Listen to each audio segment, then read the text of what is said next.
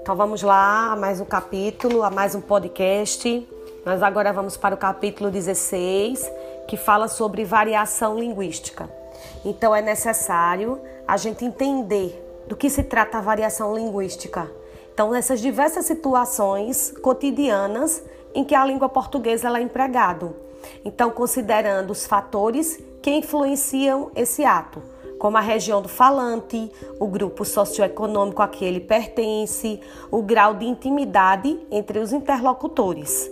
Então, a FIM determinam com eficácia o conceito de variação linguística. Dentro da variação linguística, nós temos alguns tipos, como nós te temos a variação diatópica ou variação regional, que ela é usado como influência em lugares onde o falante reside.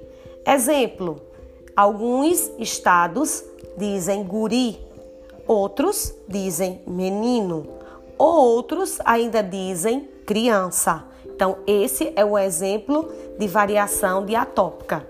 Já na variação diastrática, então a variação diastrática, ela abrange os grupos etários e suas formas de expressão.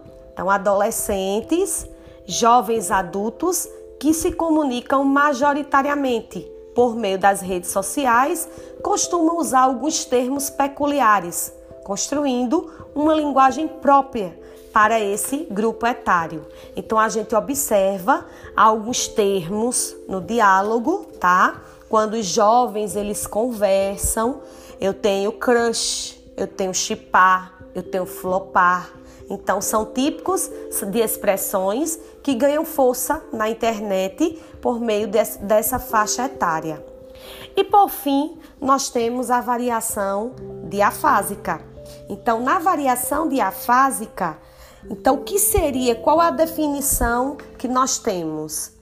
É a adequação do uso da linguagem no, nos diversos contextos. Então, a gente precisa entender em qual contexto a gente precisa se comunicar para utilizar um registro informal ou um registro formal.